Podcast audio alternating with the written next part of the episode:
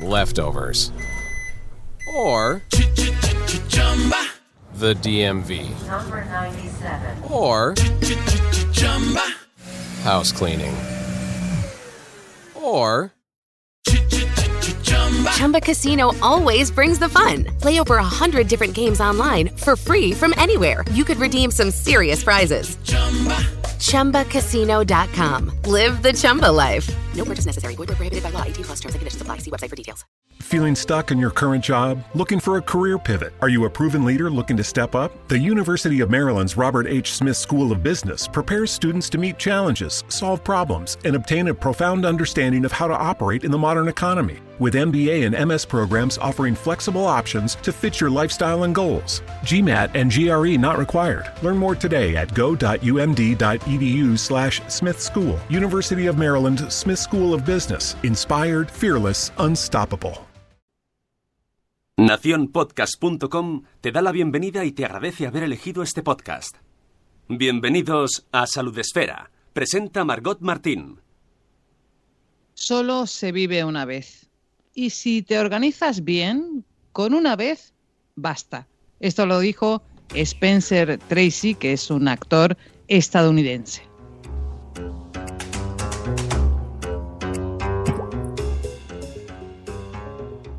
Hola, ¿qué tal? Bienvenidos a Salud Esfera. Ya estamos aquí de nuevo. Ya sabéis que somos un eh, programa en el que hablamos de salud. Más que hablar, lo que hacemos es escuchar a, los que saben.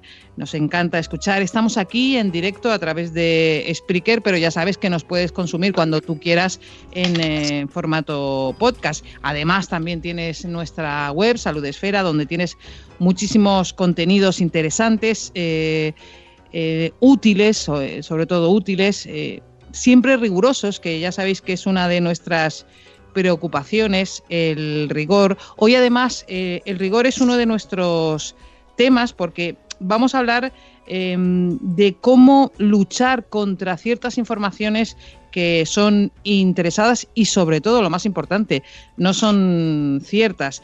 Eh, también vamos a intentar poner nuestro granito de arena para colaborar en la lucha contra la ELA.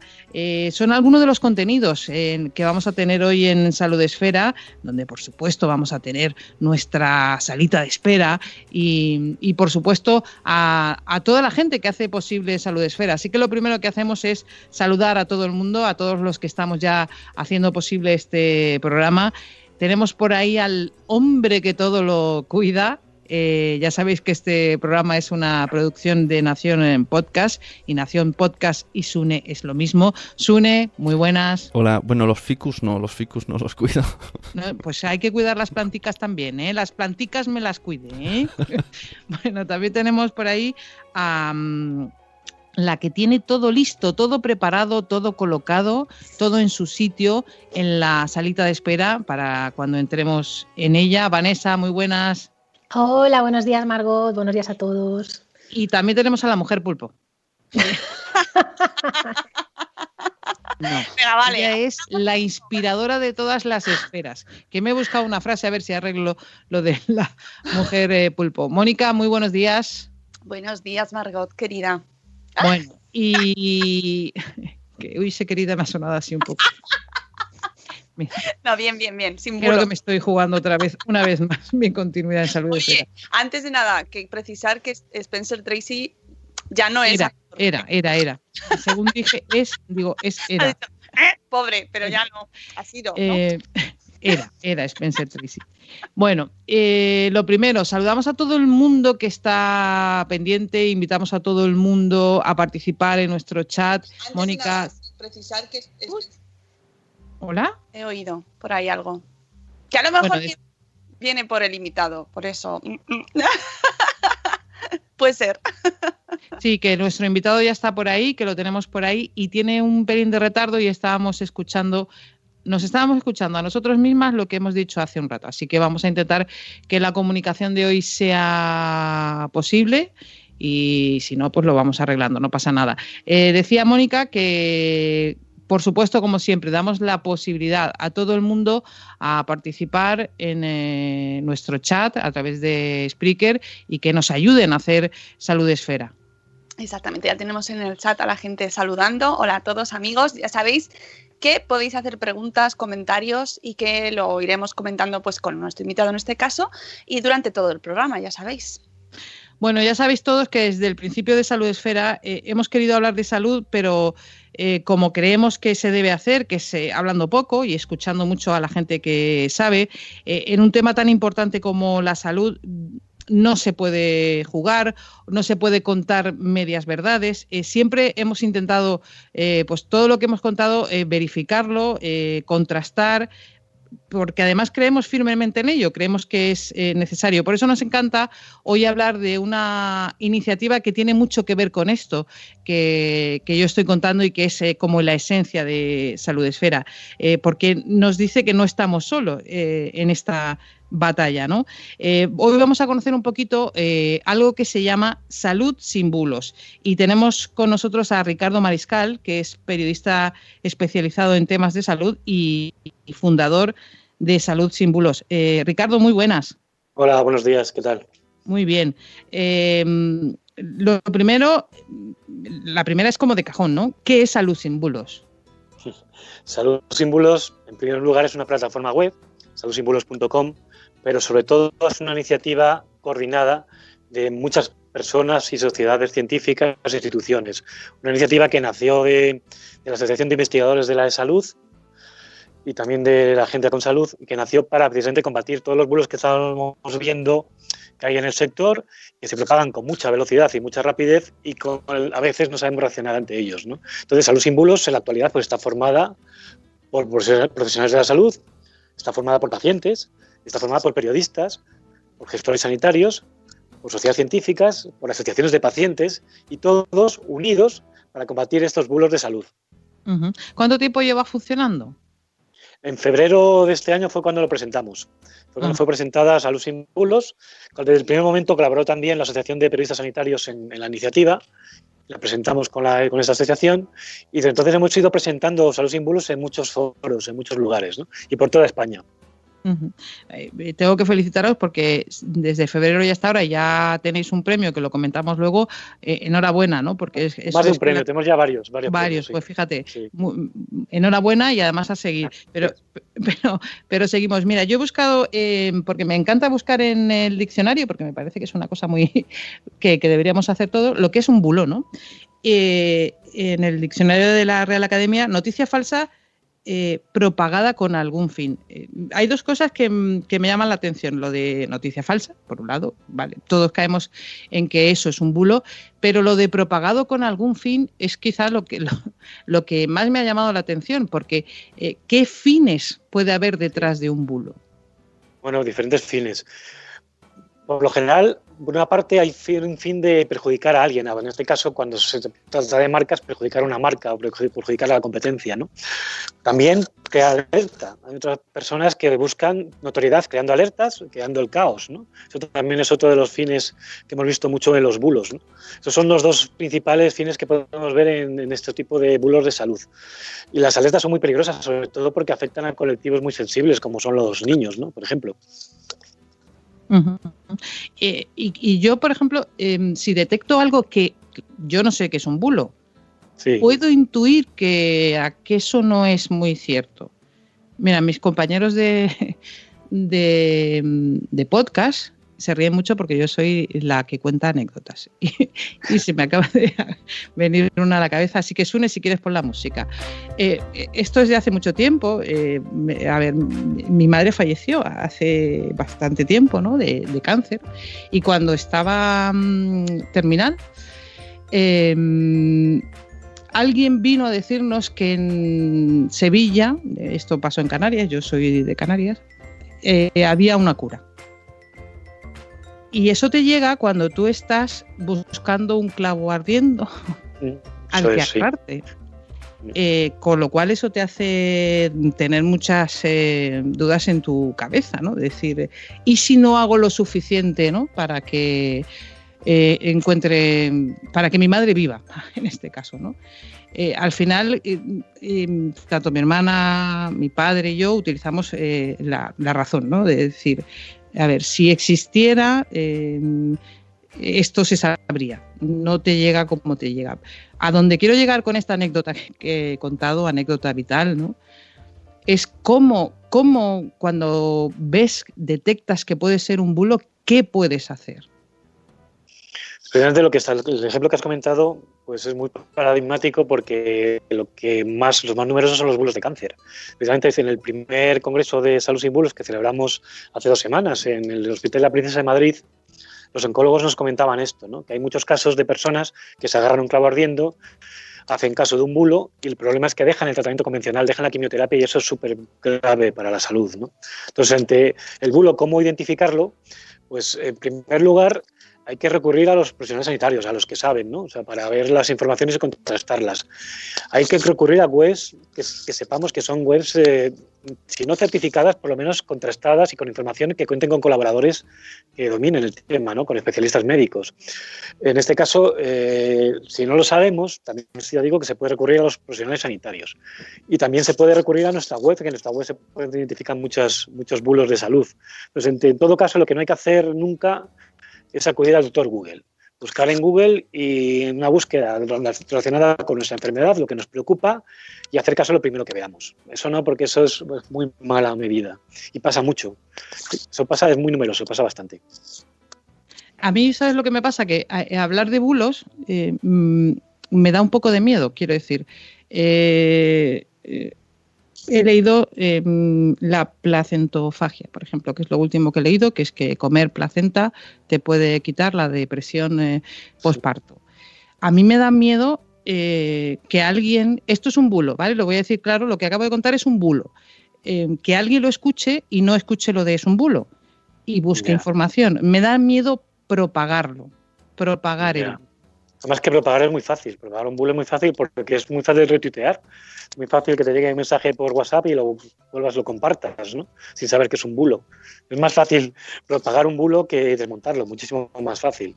Por eso es importante coordinar todos los profesionales que estén coordinados para reaccionar de forma rápida ante los bulos y también responder en redes sociales ante esas, esas mentiras, ¿no? esas noticias que son falsas, que es lo que hacemos desde Salud y Bulos, tratar de concienciar y de formar tanto a profesionales como a pacientes y periodistas para poder reaccionar de forma coordinada ¿no? y poder desmontarlo rápido los bulos que se propagan tan, tan velozmente. ¿no? ¿Y cómo se desmonta un bulo? Pues argumentando, argumentando con evidencia científica, es una de las formas de, nosotros lo que hacemos para desmontar los bulos es que recorremos a los médicos, a los profesionales que saben, que son los que desmontan esos bulos de forma razonada y científica. Porque realmente los, el problema es que hay bulos que tienen algo de verdad, pero luego exageran algo. Entonces los profesionales nos ayudan a descubrir qué es lo que tiene de verdad ese bulo y qué es lo que no, o si es totalmente falso, ¿no? También pero también los bulos, hay bulos muy peligrosos que son los que, dentro, aunque sea mentira, tienen un poco de verdad, ¿no? Y esos son los más peligrosos que hay, ¿no? Porque por eso necesitamos a los profesionales sanitarios para que lo argumenten, lo desmonten y den evidencia científica al respecto. Eh, hablabas tú antes de ese primer estudio sobre bulos en salud. Eh, pseudoterapias es un 71% de los temas de salud sobre los que circulan más bulos, alimentación un 54%, cáncer un 41%. Eh, no sé, Mónica, si la gente que está con nosotros a través del chat de Spreaker tiene alguna pregunta, algún bulo que haya escuchado que quiera desmontar. Bueno, pues la gente está. Eh, este es un tema del que hablamos mucho. Hola Ricardo, que no te he saludado. Hola, buenos días.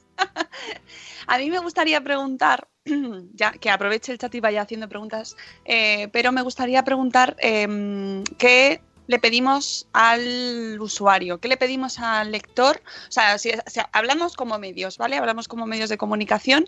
¿Qué le pedimos al lector para detectar los bulos? ¿Cómo le pueden, lo pueden identificar? Así en gran medida, en resumen. Claro, es que el problema es que es muy difícil a veces que el lector identifique los bulos si no, encuentra información relacionada que los desmonte. A lo mejor si solo ve el bulo se lo puede creer perfectamente. Entonces, ante una noticia que pueda ser un bulo, con una noticia de la que sospeche, lo que se le pueda, lo que puede hacer es buscar y contrastar. Es lo que puede hacer el lector. Pero es complicado. Yo digo que si no hay, si ese bulo no se desmonta, ese bulo sigue propagándose y aún así, aunque se desmonte, también vuelven de forma cíclica.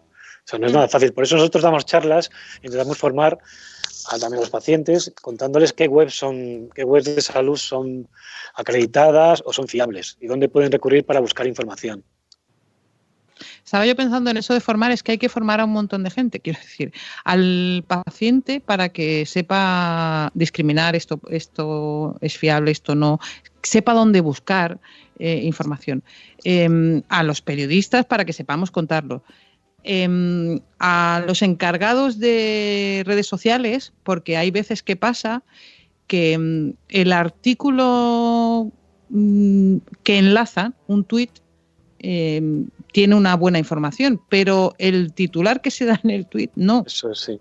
Sí, sí, eso pasa mucho, los titulares llamativos para buscar el, Claro. clickbait, ¿no? Eso, Eso es muy, muy corriente. Sí, también en el Congreso de Salud Sin Bulos que hicimos una, una reunión de la blogosfera en la que había periodistas, pacientes y profesionales sanitarios que cada uno discutían por un, cada uno por un lado y haremos un informe, un informe que sacaremos en el año que viene, que lanzaremos el año que viene, con conclusiones, pues los periodistas hacían autocrítica y ese era uno de los problemas, que en la actualidad, con la inmediatez en la que nos movemos, la competencia, las, las redes sociales, pues eh, lo que llama la atención es el titular. Y si un titular no es bueno, no se lee la noticia, aunque la noticia sea interesante. Entonces es una, es, un, es una forma también de propagar bulos, ¿no?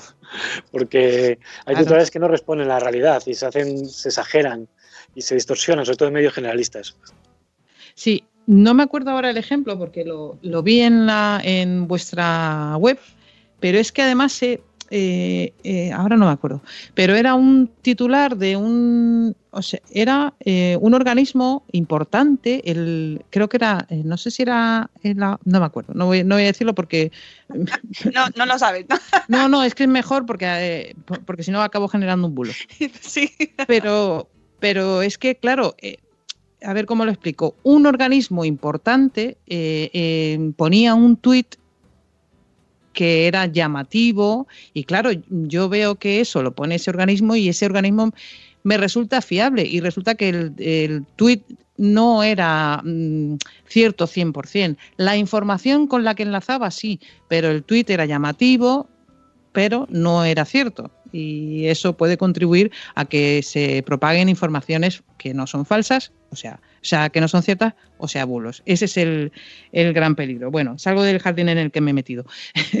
Yo quería Que- no, pero que es importante, es que son demasiada gente a la que hay que formar y demasiada gente es los que la que participamos en el proceso comunicativo y muchos, somos muchos los que podemos meter la pata. Y, y estamos hablando de salud. Y para mí eso sí, sí es importante. Mónica, ¿te he cortado? Sí, Perdóname. No, yo quería preguntar a Ricardo eh, cuál es el bulo que actualmente están, bueno, pues con el que se han encontrado que más les ha sorprendido o más les preocupa. Bueno, a nosotros nos preocupan mucho los bulos relacionados con vacunas, porque estamos viendo que como que la vacuna de la gripe provoca enfermedades ahí mortales. Porque estamos viendo que algunos de los bulos relacionados con vacunas, aunque son antiquísimos, que algunos son muy antiguos, como los que relacionan vacunas con autismo, son cíclicos, siguen, siguen volviendo y hay gente que les hace caso. Y de hecho hay estadísticas que apuntan a que este año ha bajado la vacunación, ¿no? sobre todo en los niños más mayores. Entonces eso nos preocupa bastante porque por mucho que lo desmontes siguen llegando bulos sobre vacunas. Y hay un lobby muy importante en Estados Unidos que viene pegando fuerte contra las vacunas y sigue empujando. De hecho, en Estados Unidos ahora hacen fiestas de la varicela, en la que un niño con varicela, varios niños con varicela se juntan con otros que no lo tienen para contagiarlos. Esto lo hacen los antivacunas, ¿no? Entonces, ese tipo de cosas nos preocupan bastante. Y aparte también los, relacionados con cáncer y con pseudoterapias, que son sorprendentes, son muy sorprendentes los relacionados con pseudoterapias, pero también tienen cierta credibilidad en algunos sectores. Em, los próximos retos que tenéis como plataforma web Salud Sin Bulos. Bueno, tenemos varios retos relacionados con formación. Estamos llegando a acuerdos con consejerías de sanidad, como la Consejería de Sanidad de Extremadura, para dar charlas y dar formación. Luego queremos también editar materiales interactivos y queremos también llegar a más lugares. Queremos llegar a los colegios. Estamos intentando llegar también a acuerdos con colegios para poder eh, dar charlas de salud sin bulos y educar en salud sin bulos. ¿no? Es alguna de las cosas que estamos haciendo ahora mismo. Aparte de que estamos también preparando nuevas, nuevas jornadas ¿no? de, de salud sin bulos. ¿Y qué significan? eh, decía yo antes que os habían dado un premio, el, el- es el Diario Médico, quien nos ha concedido un premio como en, en su Premios Mejores Ideas 2018, pues Sí. eh, nos han premiado. ¿Qué, reconocimientos como este eh, y los que me has contado que tenéis más. Y el premio ASPID también, nos viene el premio ASPID. Ah, y también la fundación, la fundación, la fundación ECO, si no recuerdo mal, es un premio por la contribución en difundir información rigurosa sobre oncología, oncología y combatir los bulos en cáncer. Enhorabuena. Todo esto es como un eh, madre mía, o un estímulo para seguir. No, es un estímulo, sin duda. Es un estímulo, además que cada vez hay más profesionales más personas que se quieren unir, instituciones, asociaciones que se unen, y es un estímulo para seguir trabajando en la misma, en la misma línea, ¿no? Porque cuanto más seamos, más efectivos seremos combatiendo los bulos. Y hay muchas cosas por hacer. A mí me preocupa, personalmente, por ejemplo, me preocupa mucho los grupos de WhatsApp, porque son muy herméticos.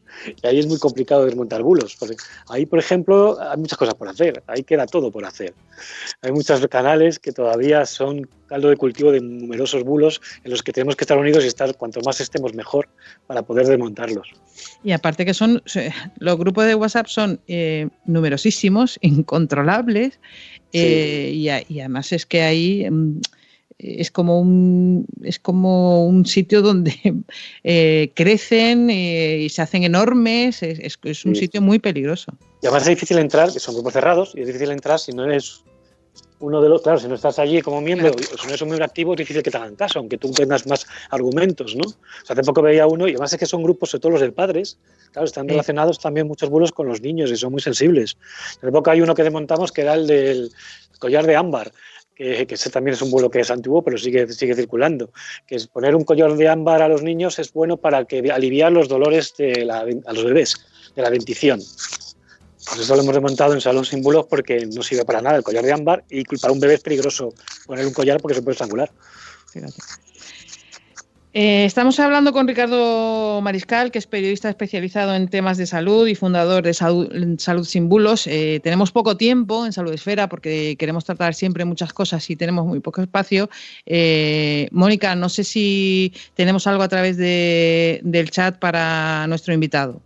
Nada, que la gente está muy concienciada con este tema porque precisamente nosotros llevamos mucho tiempo hablándolo, no solo aquí en Salud Esfera, sino también en Madre Esfera, como el tema del collar, del collar de ámbar, que también lo tratamos el año pasado, y es que eh, realmente sigue extendiéndose y porque también eh, cuentan con famosos que desde sus canales de Instagram lo promocionan. Ricardo, ¿cómo hacemos? Sobre eso no he insistido porque cuando hablábamos de las motivaciones de los bulos, una de las motivaciones también es la notoriedad. Y hay personajes populares que buscan notoriedad difundiendo bulos y son muy peligrosos porque mucha gente les hace caso. Claro. Eso está claro que no hay que hacer caso a los personajes populares que hablen de cosas que no controlan, que no sea su ámbito de conocimiento. Y además es que se enfadan cuando se les dice algo, se lo toman como, mm, no te metas en mi estilo de crianza. Que fíjate, nosotros hablamos de, la crianza mucho, pero mm, es que está demostrado que no sirve. Pues nada, ahí y con millones de seguidores es muy complicado. Pero nada, yo simplemente agradecer a Ricardo que haya entrado hoy a contarnos esta iniciativa, que creo que entre todos podemos conseguirlo. Yo creo que sí, que podemos conseguirlo, Ricardo. Hay esperanza, ¿no? Por lo menos hay que seguir, ¿no? Sí, de por lo menos se está hablando. se está hablando de los bulos, se están combatiendo, están desmontando y antes no era así, antes eh, era mucho más complicado. Entonces sí que vemos que sí que están haciendo progresos en este sentido, ¿no? Y hay mucha, lo que has comentado, hay mucha concienciación, que antes no había tanta. Ahora cada vez hay más concienciación sobre la necesidad de combatirlos, ¿no? Así que la cebolla para el resfriado, nada, ¿no? Nada, además que hace poco estuve en un foro de pacientes eh, presentándose a los símbolos Y a pesar de que solo uno de los pacientes que estaba, que además era de la junta directiva, de los, y, me decía que él, se lo, que él lo había, lo había probado personalmente y que le funcionaba. Y yo, yo, yo comentando, nosotros lo hemos remontado, puedes leerlo, hay argumentos, y nada, nada, no, no, no había manera, no, se le, no le pude convencer. Y sí, sí, eso sigue, sigue Y yo es cierto que hasta hace unos años también lo creía, o sea, que es que hay bulos que sí que lo son tradicionales, ¿no? Te van pasando de generación en generación, lo vas haciendo y te lo crees. Es que pues además tienen, e-, eso, o sea, lo de que es como una tradición, o sea, que viene, viene de antiguo y viene de tal, y sobre todo, una forma de identificar que puede ser un bulo es, es esa.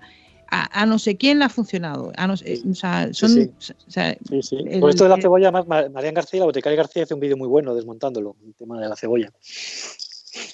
Pues eh, encantada de charlar contigo, de que hayas estado con nosotros, Ricardo Mariscal, en Salud Esfera, y a seguir con esa labor que nos parece eh, estamos juntos en ello, en esa labor de luchar contra los bulos y que todo el mundo busque la, documentación y la información donde debe ser. Y lo, mejor es siempre acudir al profesional. Eso, es, lo más importante. Pues gracias a vosotros por darnos voz y por apoyarnos en esta lucha. Bueno, pues eh, seguimos en eh, Salud Esfera, seguimos hablando del tema, pero ahora Vanessa nos va a ayudar a situar un poquito eh, todo esto de lo que hemos hablado, eh, pero ¿dónde lo hace ella? En la salida de espera. Pasen, pasen, siéntese cómodos. Están en la salida de espera.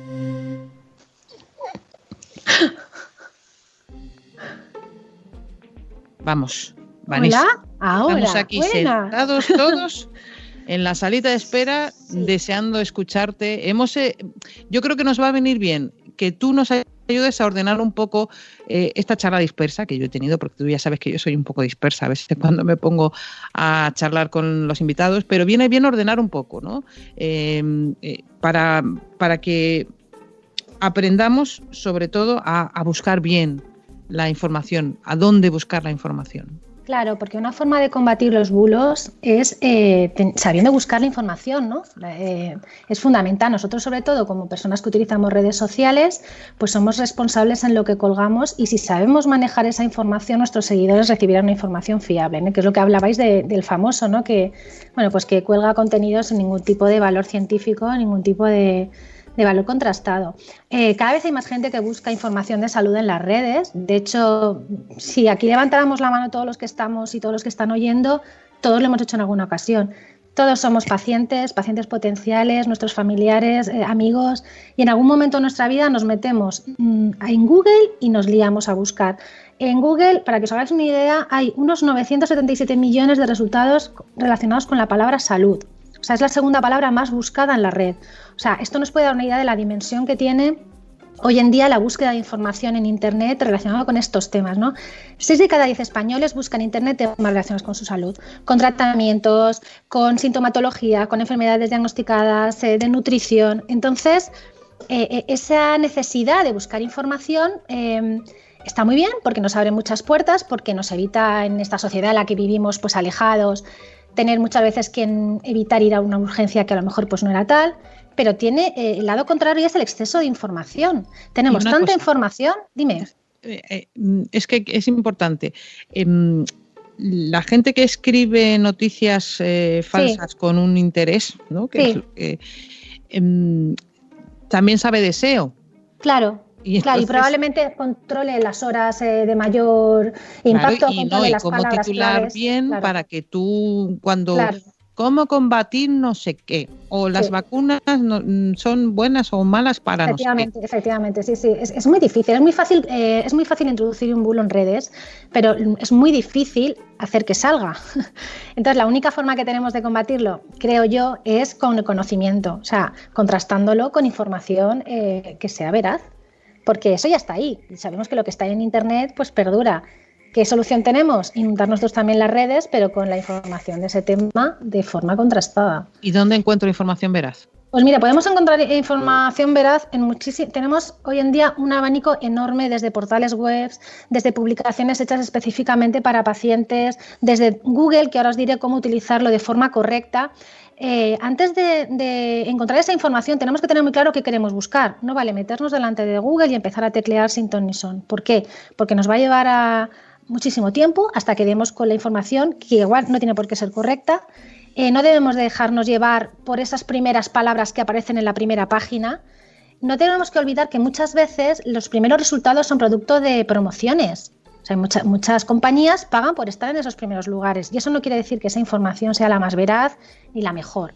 Lo primero que tenemos que saber es qué queremos buscar, dónde lo vamos a buscar y cómo lo vamos a buscar, ¿vale? Entonces, para ello necesitamos detectar la información de calidad. ¿no? O sea, ¿cuál es la información de calidad? Eh, pues mira, eh, los sitios de confianza. Los sitios de confianza tienen que tener algún profesional reputado. Tienen que ser em, páginas contrastadas, eh, páginas que vengan reconocidas por expertos. hay sellos de calidad. hay sellos de calidad de páginas de interés sanitarios, que son WIS, páginas médicas acreditadas. En fin, hay muchísimas formas de saber que esa página que tú has encontrado es una página mm, de verdad que merece la pena consultarla. Tenemos que tener en cuenta si está actualizada, cuánto tiempo lleva sin actualizarse, si es de española, si es de Estados Unidos, por qué. Porque hay temas, como por ejemplo el tema de los medicamentos, que no es lo mismo encontrar la información en, en una página europea que en Estados Unidos, porque la normativa es diferente. Quiero decir que hay muchas formas de detectar sitios de calidad. Eh, tú me preguntabas por dónde buscamos la información, ¿no? Pues mira, ¿dónde lo vamos a buscar? En Google. O sea, tenemos el doctor Google, que se ha convertido en la consulta médica extraoficial, que es de donde acudimos todos. Mira, el 85% de las personas eh, utilizamos Google como primera opción. Bueno, esto no es bueno ni malo, quiero decir, es lo que tenemos actualmente, ¿no? Eh, ahora bien, hay que saber buscarla, hay que saber buscarla. ¿Y cómo buscamos? Pues con la búsqueda simple, como hacemos todos. Tenemos una búsqueda también más avanzada, que nos metemos en configuración y bueno, aquí todos manejamos más o menos Google y sabemos utilizar comillas, sabemos utilizar asteriscos, sabemos utilizar operadores booleanos, esto que es el AND, el OR. Así vamos a conseguir información. Dime. pero lo de los operadores booleanos lo has metido así como bloguera listilla, Vanessa. Sí, no, sí, te, te voy a decir una cosa, te voy a decir una cosa. Y no voy a poner más porque quiero que vayan a leerlo, porque el post es súper interesante, ¿sabes? Y se queda ahí. Claro que sí. No, pero ¿sabes quién es el listillo? El que es, pues, Google Academics, que es el hermano listillo de Google. Ay, cuánto aprendemos, Vanessa. Sí, sí, el Google Academics, ese es el hermano listillo. Porque el otro era en plan, bueno, vosotros dadme, vosotros dadme. Y este dijo, no, no. Este se puso las gafas, ¿eh? Y empezó a recibir información de páginas y, eh, científicas y académicas y dijo, tú coge lo que quieras, que yo me voy a limitar a temas a temas científicos. Y en Google Academic, señores, podéis encontrar todo tipo de literatura científico-académica, toda, la que queráis para trabajos de investigación, para los blogs, para buscar fuentes, eh, a través de citas, de libros, de revistas, de artículos y todo, y casi todos de, de, acceso libre. O sea, yo lo descubrí y fue una maravilla. Sí, sí, yo lo estoy usando mucho ahora en el máster, ¿eh? Sí, sí, sí, es el hermano listillo de Google, ¿sabes? Y, y para temas de salud, pues. ¿Listillo y fiable? Sí, sí es fiable. Sí es fiable porque mmm, vuelca literatura. O sea, ya, ya son, son publicaciones, ¿sabes, Margot, lo que te está volcando? A ver, que, ojo, Lo- que ojo, en las revistas científicas. ah, Claro, claro, ojo, claro, luego habrá que velar de. Claro, esto, pero esto, ¿sabes lo que pasa? Que al final siempre nos vamos a encontrar con alguna revista científica o, o con alguna sección de la prensa, ¿no? Que está especializada en salud, que, oye, pues mira, mm, teniendo en cuenta que la mayoría de los periodistas no están especi- eh, especializados en salud, que tú nos lo puedes decir. ya, ya. Tú lo estarás, tú lo estarás, pero no es lo habitual. Pero, mira, es, eh, eh, ya que sacáis el tema.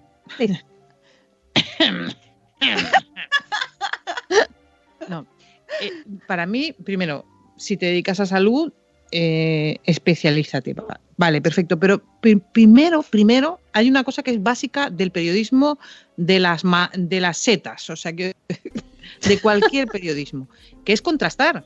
Siempre. Eh, eso es. Entonces, eso ya no es que hables de salud o que hables de setas.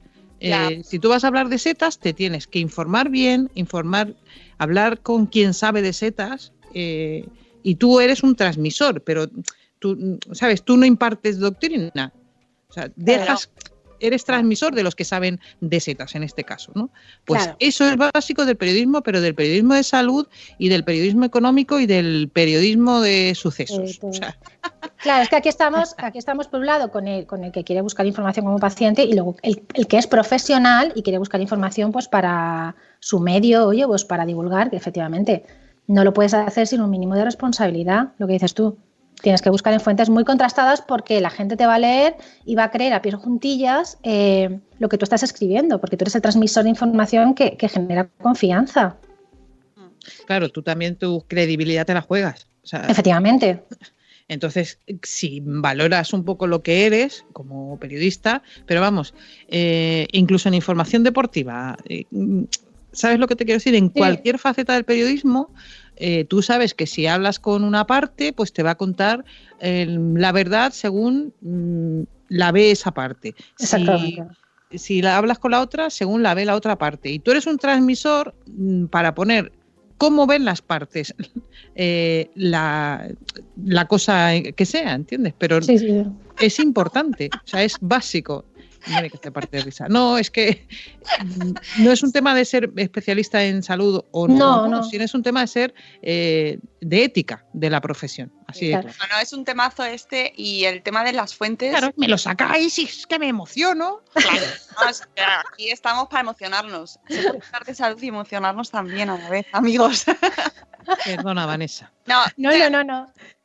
Porque además me hace mucha gracia en, en- bueno, y, Man- y Mónica lo sabe, que en un curso que hicimos sobre búsqueda de información, lo primero que hicieron fue hacerle la cruz eh, a los periodistas y a los bloggers.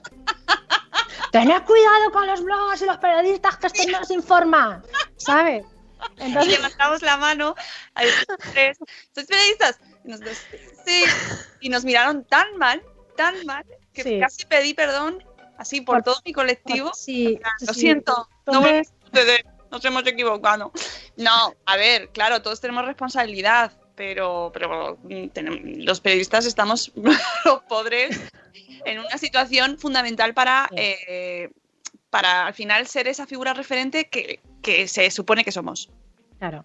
Es que sabes lo que pasa además, que con esto de la salud se están subiendo al carro muchísimos medios, ¿no? Es un tema que está, pues, está vigente y mucha prensa eh, ha decidido eh, pues sacar ese suplemento de salud, ¿no? Pues como sacaban las páginas Salmón o la página inmobiliaria, y ahora el ABC Salud, el País Salud, el Mundo Salud, ¿no? F Salud, todo el mundo tiene una sección de salud, pero no hay suficientes profesionales formados. Porque esto no es coger y hacerte un curso de 10 días o leerte un... No, no es eso. Tienes que saber, como ha dicho Margot, saber cómo buscar, dónde buscar, ¿no? Eh, hay que manejar también una forma de escribir.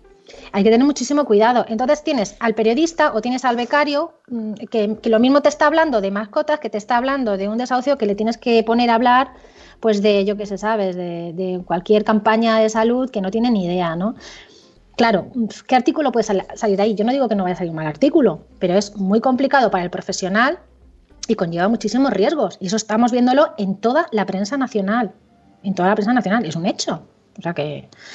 Me ha gustado mucho el comentario de Nano que en el chat dice, sería peor buscar en YouTube. o en Wikipedia, ¿eh? Ojo, cuidado. Cuidado que mucha gente que se informa vive en YouTube, ¿eh? Con los Sí, tutoriales de YouTube. No, no, no, no, no está verificado. No, no, por ahí, amigos, no. Por ahí no, amigos, no.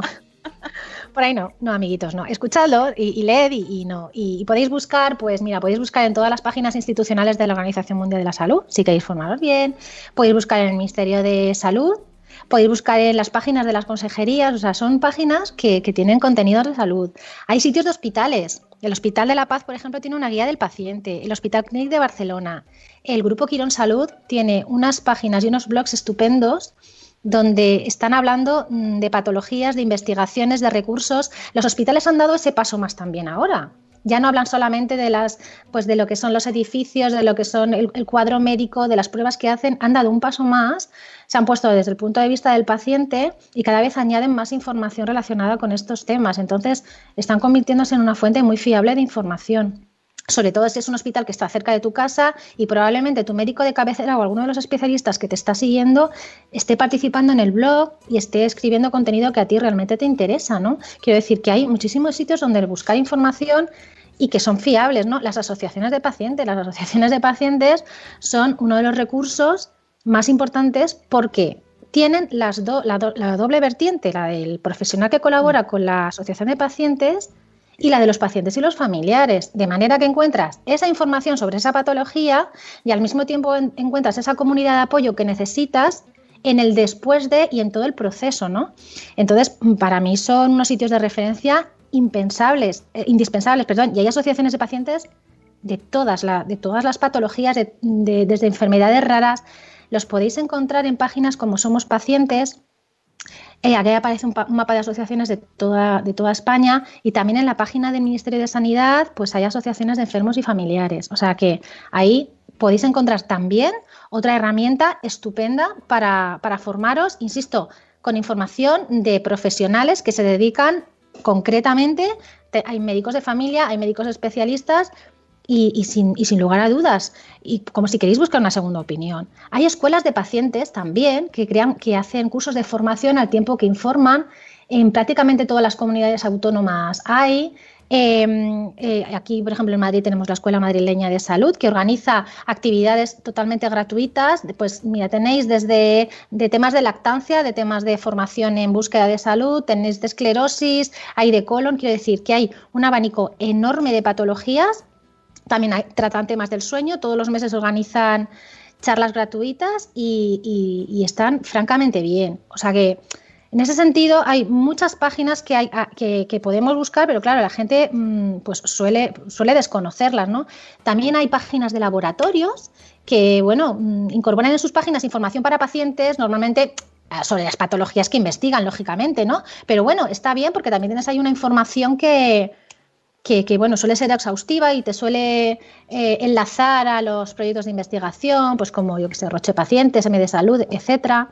Luego tenemos también eh, las sociedades médicas, pues como la Asociación Española de Pediatría, tiene su propia página web en familia que está centrada en los pacientes, o sea, eh, a nivel pediátrico, y ahí podemos encontrar pues toda la información que va relacionada con los peques y, y, nos pueden dar todas las dudas, dime. Sobre vacunas. Sobre Todo. Vacunas. Tenéis en la Asociación Española de Pediatría una sección de contacto para que cualquier duda que tengáis. Cualquier duda, efectivamente. Se la mandéis y la contestan profesionales al momento. Sí, sí, sí, es que son profesionales porque son los pediatras que están colegiados, eh, dependen del colegio y, ahí los tenéis. O sea, es que ¿quién más puede contestaros a estas preguntas con, pues con, ese grado de fiabilidad, ¿no? O luego, pues todas las, sociedades españolas por la diabetes, de neumología, de geriatría, en fin, que, tenemos mm, muchísimas asociaciones, muchísimas sociedades médicas que están involucradas eh, también tenemos, eh, si os interesa, por ejemplo, encontrar un médico, tenemos mm, páginas como Top Doctors, que ahora se ha convertido en la, mm, en la página más importante. Hay unos 60.000 médicos registrados y, bueno, o sea, es una pasada porque están prácticamente todos ahí, siguen unos criterios de selección súper exhaustivos, ¿no? Puedes pedir cita, eh, eh, online o bien por, o por Skype, ¿no? Una cita médica por Skype, te atienden. O sea, eh, mm, que está, está bastante bien, ¿no? Luego también hay otro servicio que da citas online y consultas online y da muchísima, muchísima, muchísima información relacionada con la salud, que es el portal Pacientes Semergen, que bueno, lo lanzó la Sociedad Española de Médicos de Atención Primaria y oye, pues informa y forma al paciente, tú puedes realizar las preguntas que quieras sin necesidad de registrarte, o sea, se guarda la privacidad completamente y en un máximo de 48 horas un médico se pone en contacto contigo y te responde, ¿vale? A ver, esto nunca puede sustituir una consulta física si es algo de cierta gravedad, pero a lo mejor pues dudas de medicación, de dosis, sabéis de que os han puesto un vendaje y os aprietan, no sé, dudas así de, atención primaria, pues mira, os los pueden solucionar en casa, ¿no? Entonces, se emergen pacientes, también eh, realiza cursos de formación, tiene su propia escuela de pacientes, es muy, muy interesante. Eh, luego, si os interesa ya, pues meteros en los temas más de investigación científica, pues porque sois ya pacientes informados, os consideráis pacientes expertos y queréis ahondar un poquito más, pues ya podéis em, echar mano de las bases de datos. Hay bases de datos como MEDES, que, es española, es de acceso libre, de, hecho tiene un buscador que podéis incluir en vuestros blogs si queréis, los podéis insertar con el código y te ayuda a buscar médicos y a buscar artículos eh, en español mm, de, todo lo que te interese, ¿vale? O sea, eh, han liberado todo el conocimiento científico y ahí podéis encontrar absolutamente todo. PubMed, que no sé si a algunos os sonará, bueno, pues funciona más o menos igual, solo que este mm, proviene de, Estados Unidos y las búsquedas se hacen en, en, inglés y bueno, este es el más, el más relevante de, a nivel mundial. A ver, la información sanitaria eh, relacionada con las investigaciones suele estar en inglés. Quiero decir que al final hay que tener un poquito de, conocimiento, pero vamos, que si no queréis, porque no la manejáis por lo que sea, pues echéis manos del MEDES o el Google Translator de aquella manera, chicos, y, seguro que encontréis algo de, utilidad. Y también hay eh, páginas que están hechas para pacientes expresamente, ¿no? Como Medline Plus. Esta página web la realizó la Biblioteca Nacional de Medicina en los Institutos Nacionales de Salud de Estados Unidos y trata temas de salud, de prevención, de suplementos. Está en inglés y en español. Y, bueno, es una pasada porque está actualizada a día y podéis encontrar de todo, o sea, de todo. Es, es una locura de, de, de página. Si, por ejemplo, queremos eh, conocer información sobre enfermedades raras, pues tenemos Orfanet, que es el lugar donde vienen descritas aproximadamente 9.000 enfermedades, enfermedades raras, aquí, que son las que están detectadas. Y bueno, pues también tenemos CiberER, que es el centro español donde se realizan las investigaciones. Ahí podemos acceder a las investigaciones y a través de una herramienta que se llama Mapper, localizarlas en España, en qué hospital se están llevando a cabo y si nos interesa unirnos a esas investigaciones, ¿no? que muchas veces es algo que desconocemos. Podemos localizar investigaciones y podemos unirnos porque nos interesa, porque tenemos esa enfermedad, nuestros hijos, nosotros, etcétera. O sea que como veis, mm, tenemos ahí sitios para buscar información fiable muchísimos. Hay, hay, muchísimos.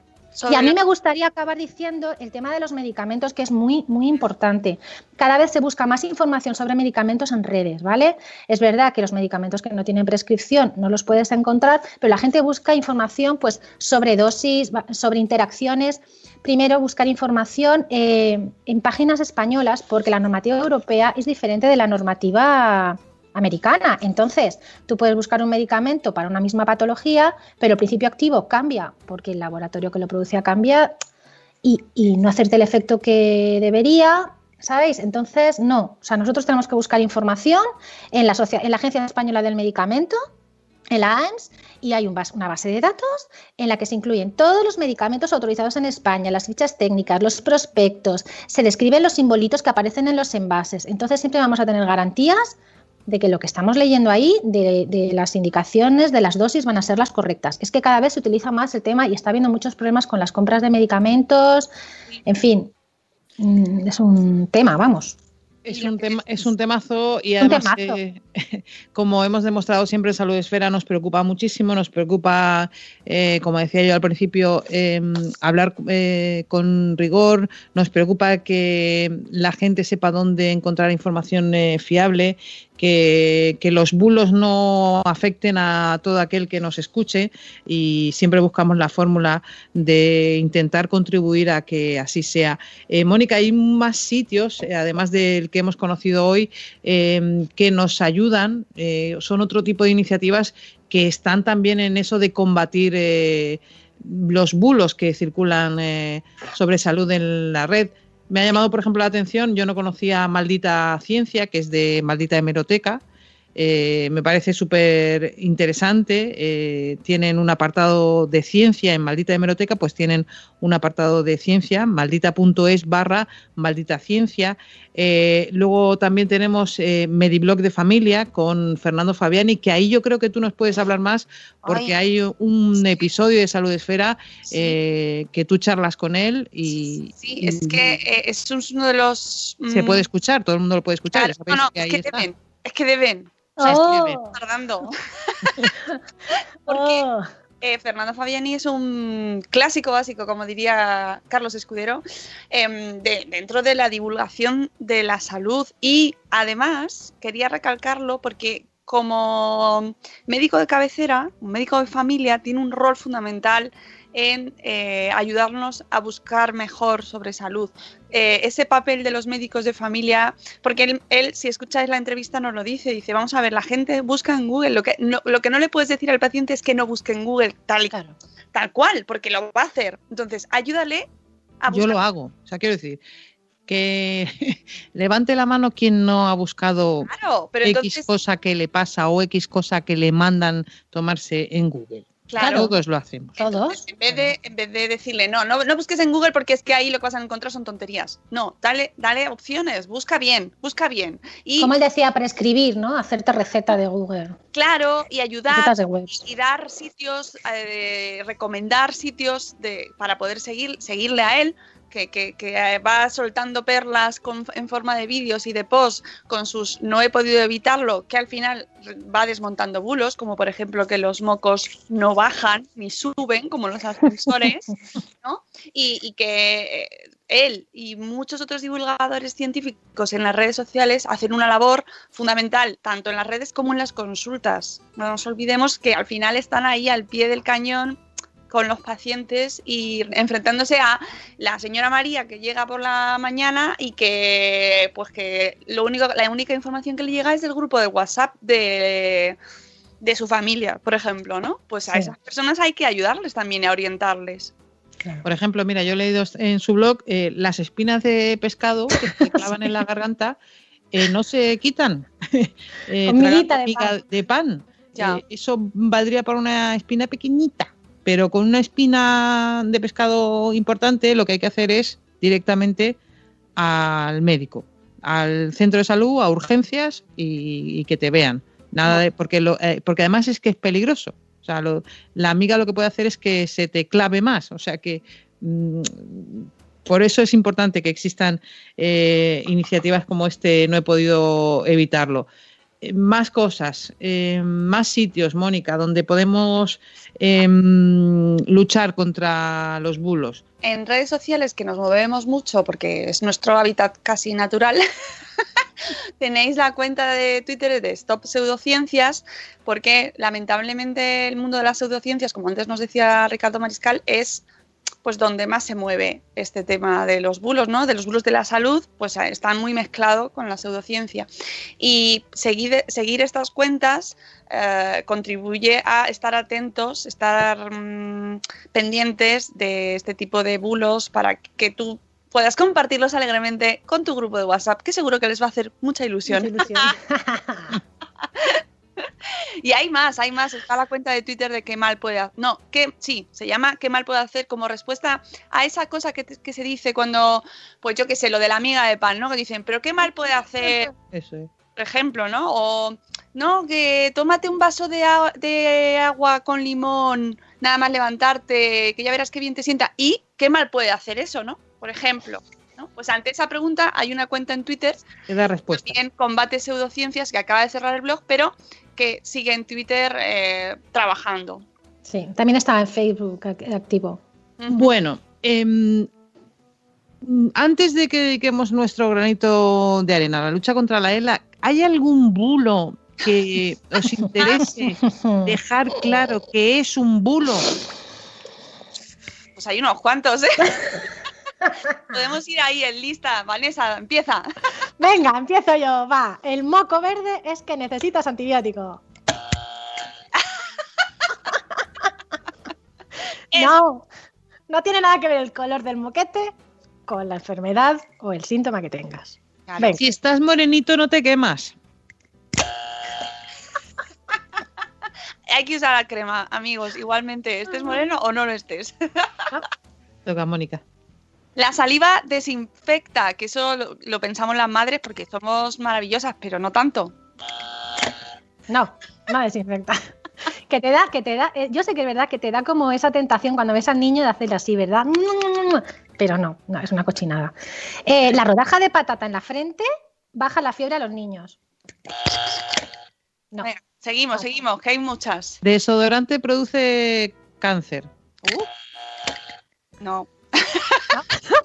Y si no te lo pones, hueles mal. ¡Ay, esta me encanta! Mira, ¿ves? No se. A ver, esto, la frase. Se pueden recuperar las horas de sueño perdidas. No, no, no, mentira, no. Este me gusta No, mucho. Hay que no. dormir todos los días las horas adecuadas. Las mamografías provocan cáncer de tiroides. Claro. Pues fíjate, pues no. Venga, esta, esta El agua con limón en ayunas adelgaza. Lo que da es una fatiga cuando te lo tomas, tú me dirás a mí. adelgaza tomo ni nada. Ugh, Eso. Eh, uf, el siguiente. Te toca a ti. Ah, me toca a mí. Bueno, pues que, que las vacunas provocan autismo. Oye, que nos estamos riendo porque le está dando mucho al este, pero porque no nos da la risa. No, no es nada gracioso y lo peor, como han, como han comentado, cada vez hay, menos ni hay muchos niños que no se están vacunando y no son los niños, sus hermanos, por el movimiento antivacunas. Y esto es, tiene ya años, ¿eh? el tema de las vacunas del autismo. Pero bueno. Pero que ya está Nos reímos porque, no, porque nos lo tomamos con humor, porque somos así. Pero esto es serio. O sea, todas estas cosas que estamos diciendo son cosas que son temas de salud y que es importante mm, tener en cuenta que son bulos, que no son verdad y que además ponen en riesgo la salud de la gente. Totalmente. Sí, yo creo que eso es lo más importante. Como esta mañana nos lo decía Gonzalo de los pediatras en casa en el Buenos Días Madresfera, que le decía que a él los bulos que más le preocupaban, especialmente los de la salud, eran los que ponían en riesgo la salud de los niños, que, que son, lo- pues yo- en este caso, por ejemplo, el tema de las vacunas, vacunas, que las vacunas funcionan. Y si queréis pasamos ya, porque po- podríamos seguir, pero... Sí, hay pero no. muchas, muchas. Bueno, hemos Veamos. decidido, vamos a seguir porque se nos va el programa como siempre. Hemos decidido que eh, es una buena idea dedicarle un tiempo a la ELA. Ya sabéis que la ELA es la esclerosis lateral amiotrófica. Es una enfermedad grave, degenerativa, que produce debilidad y atrofia muscular y no tiene cura. Eh, hay tratamientos para paliar síntomas, pero no tiene cura. Lo hacemos porque creemos que los 4.000 afectados que hay en toda España merecen toda nuestra atención. Vamos a hablar de una campaña que ha puesto en marcha Fundela, que Fundela es la Fundación Española para el Fomento de la Investigación de la Esclerosis, perdón, lateral amiotrófica, la ELA. Eh, la campaña se llama No es ciencia ficción, pero antes vamos a reconocer, recordando, la labor de Fundela, que lleva años trabajando para que tomemos conciencia de la gravedad de la ELA y la necesidad de investigación. Por ejemplo, en el año 2009, Ignacio grabó un documental que se llama 4.000 gritos, en el que Ignacio nos contaba eh, las dificultades de su vida, la de Ignacio, con ELA. Escuchamos un fragmento. Hola, me llamo Ignacio Delgado Bertami. Tengo 34 años. Padezco la esclerosis lateral amiotrófica. Quiero gritarle al mundo que nos morimos, que nadie está haciendo nada. Nadie está haciendo nada. Eh, lo hacía Ignacio para ayudar a las víctimas de entonces, del año 2009, y a las futuras. Ignacio falleció a los 37 años en el año 2011, soñando con recuperar la capacidad de sonreír.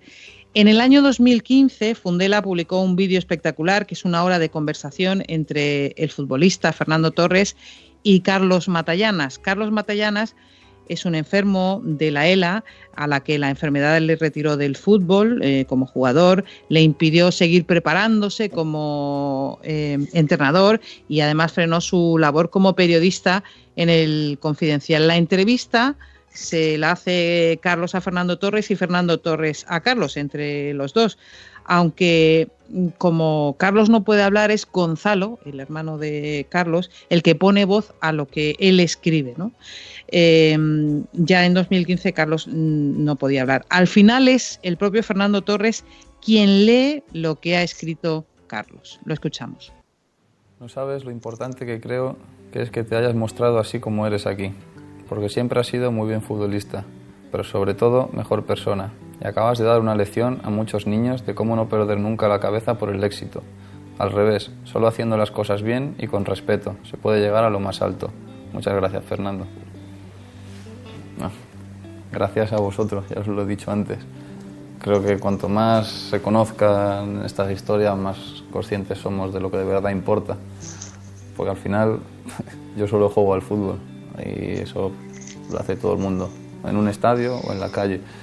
Pero tu historia es lo que de verdad nos hace superarnos, así que gracias a ti.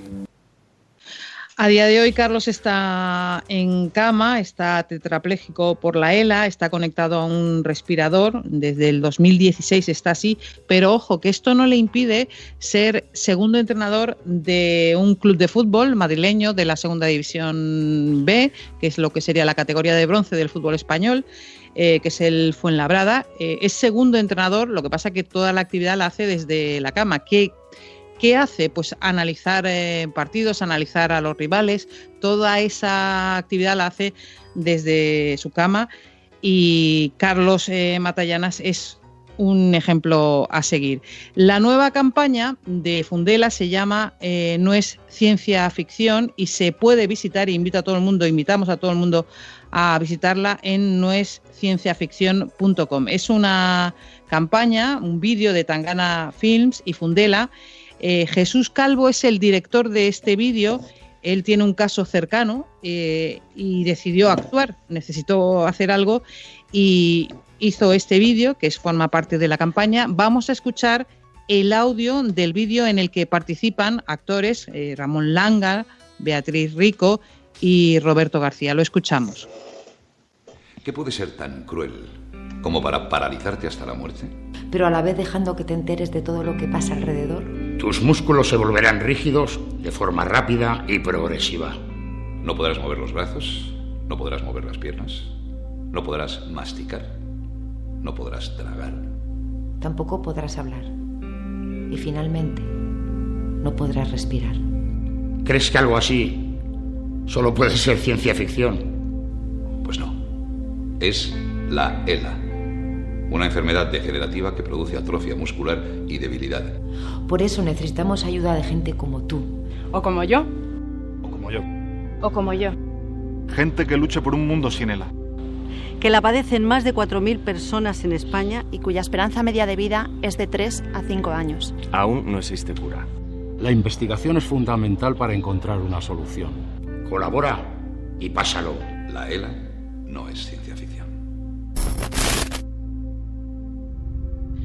Invito a todo el mundo, invitamos a todo el mundo a ver el vídeo, porque si escucharlo impresiona, eh, verlo impresiona muchísimo más. Y no solo este vídeo, más vídeos que hay en esa página web, no es cienciaficción.com, que explican claramente lo que es eh, la ELA, que es una enfermedad tremendamente cruel porque mantienes la conciencia y la capacidad sensitiva hasta el final, aunque tu cuerpo no, no responde a, tus órdenes y por eso es tremendamente cruel.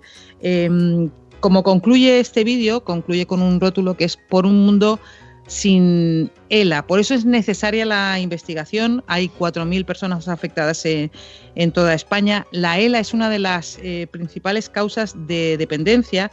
Se, se diagnostican tres nuevos casos cada día y la esperanza de vida es muy corta, de 3 a 5 años. Y como decíamos, no hay cura, así que es necesaria la, la investigación. Invitamos a todo el mundo desde Salud Esfera a participar eh, en la página web. Se puede colaborar, eh, se puede colaborar, se puede poner dinero, que es necesario para, para esa investigación para que llegue una cura. Y es eh, por eso queríamos poner en Salud Esfera este grano de arena, granito de arena, pequeñito, pero que creemos, eh, Mónica, Vanessa, Sune, que es importante, porque entre todos podemos colaborar para que la ELA, por fin, algún día tenga solución. Pues sí. Sí, estamos sin palabras. Después es de que es durísimo testimonios y, y, bueno, conocimos esta enfermedad, recordad la, con aquella campaña del, del Bucket Challenge, Cold, Bucket Challenge, pero bueno, mmm, mira, a veces los memes de internet también contribuyen, aunque tengan su lado siempre negativo también, ¿no? que en muchas ocasiones eh, se habla de, de lo negativo más que de lo positivo, pues mira, también dieron a conocer al mundo esta enfermedad pero que no ha dejado de existir, aunque no se hable de la campaña, ¿vale? De, no haya gente tirándose cubos de agua fría, que sigue estando ahí y que los claro. sigue necesitando investigación, sobre eso, todo. Eso es, así que eh, puedo, voy a, antes de acabar hoy voy a contar una anécdota. ¡Hombre! Pero vamos a cerrar este tema porque si no va a quedar. Bueno, que eso, que todo el mundo colabore, que, que todo el mundo eh, pues por pequeño que sea el granito de arena que pueda poner cada uno, se hace un montón grande y se puede investigar, que ahora mismo es el único camino, investigar y encontrar una solución. Si no queréis decir nada más de la ELA, antes de despedirnos, cuento mi anécdota. Venga, cuéntala. Pues es que, lo, ¿cómo era el nombre que le hemos dado a mi sección? El otro día me compré un... un es que me río sola. A ver, iba yo por un centro comercial y había unos bomberos no me acuerdo ahora es, de dónde son. Es mar, margotadas. mar- o margotadas. Bueno, eso. Eh, habían bomberos vendiendo eh, un calendario de, de bomberos, ¿no? Eh, todo era porque recaudaban fondos para para, la, para, para el cáncer infantil, ¿no? Para luchar contra el cáncer infantil. Y- Iba yo con mi familia y digo, oye, vamos a comprar el, el- el calendario este de los bomberos eh, porque hay que colaborar. Claro, eh, queda un poco como que yo me busqué una excusa para comprarme el calendario de los bomberos, ¿no? Que me lo da el bombero y me dice que tenga usted un buen fin de semana. Me lo dijo con un tono que yo no sé qué quería decir el bombero, pero viendo las fotos yo empecé a entenderlo, ¿no? Las fotos están muy bien, pero lo mejor de todo es el mes de noviembre, que es que es el bombero gordito. Entonces, después de pasar varios meses que son bomberos, imaginaros, pues bomberos, bomberos, con su, además sin, sin la parte de arriba que se les ve bien la tableta de chocolate, Bomberazos. pues llegas a noviembre, que es uno gordito, y le han puesto un delantal con una vaca delante. Y es el mejor mes de todo. A donde quiero llegar con Por favor, porque Centrando, centrando, por favor. Pues que hay que colaborar. Que pues, si te llevas una- un calendario de bomberos, eso que te llevas y buen fin de semana, como dijo el bombero. Pero que hay que contribuir, que, que sabes que hay muchas campañas por ahí en las que uno puede ser solidario y poner su granito de arena y además te llevas un calendario que es que es maravilloso en este caso. Pero pues eso, que todo el mundo ponga el granito de arena. Ya está. que no, no has cogido uno para cada una. No, pero puedo, puedo volver. O sea, No sé, digo que tal Creo ya. que son los bomberos de Alcalá de Henares, pero ahora no estoy segura, ¿eh? Pero No el, cosificas, dicen Anok. el mejor el de noviembre, lo prometo, porque te, te ríes muchísimo, porque claro, después de estar un rato viendo los bomberos mm, con su pues llegas a noviembre y dices, mira estos, qué cachondos. Bueno, en fin, que hay que tomarse la vida con humor, hay que ser solidario y que vivan los bomberos. que, que- que sí, sobre todo eso, mm, que nos encantan Ya. los bomberos y que nosotros nos vamos, que volveremos ya el año que viene, amigos. En el 2019, fíjate. Sí, sí, sí, que nada, renovamos temporada, el 2019 estamos aquí otra vez. Eh, ya eso ya lo sabíamos, pero bueno, ya por darle emoción, ¿no? Hay poco, las cosas como son, ¿eh? que volvemos el 19. En enero estamos aquí otra vez. Mm, ya os centraremos ahí el día y el tema, pero volvemos, volvemos seguro con una nueva anécdota de Margot. ¿Eh? Ya os contaré qué tal mi, mi calendario. Que nada, que, mm, que siento que de vez en cuando me dé por contar anécdotas, pero que me lo paso muy bien haciendo salud de esfera. Nada. Y, y que gracias a todos por estar con nosotros. Eh, gracias Vanessa, gracias Sune, gracias Mónica. Eh, feliz año nuevo. Y la frase de hoy la pone Mónica. Felices fiestas saludables. Exactamente, amigos, que os queremos mucho. Felices fiestas. Adiós. Adiós.